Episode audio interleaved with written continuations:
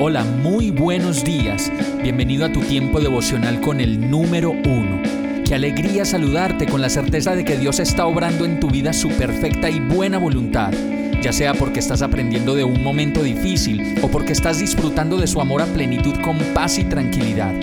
Llegó la hora de tomar tu Biblia, pues de seguro Dios te va a hablar, te va a reconfortar y lo mejor de todo, te va a dar las respuestas que estabas buscando. ¿Qué esperas? Vamos, súbete de una vez en este pequeño pero eterno vuelo devocional con destino al cielo. Y el mensaje de hoy se llama Mentira.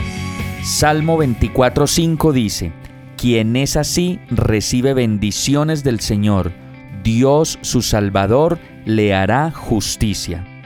Creo que una de las tareas más difíciles en la vida es la de decirnos la verdad entre nosotros, pero una más complicada y en ocasiones casi imposible es decirnos la verdad sobre nosotros mismos. Sí, tenemos fallas que tapamos, defectos que no queremos descubrir por la vergüenza que ellos significan para nosotros mismos, mentiras que nos creemos durante años, engaños, miedos, odios, pasiones, vergüenzas, cansancios, apariencias, pecados sin confesar, resentimientos sin curar, comparaciones que nos hacen daño, inseguridades, temores, dudas y todas las cosas que usted pueda sumar a esta lista.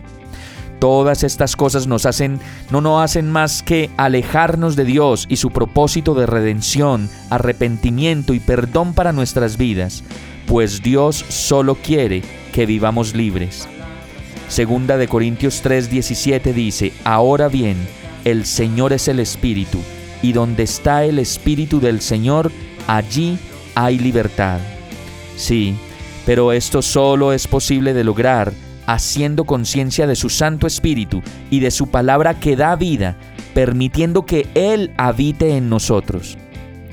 Hay un mandato escrito en Zacarías que nos invita a renunciar a todas las mentiras y nos conduce a tener por fin una vida libre y feliz, pues todas esas mentiras no hacen más que llevarnos al sufrimiento y a la muerte lenta.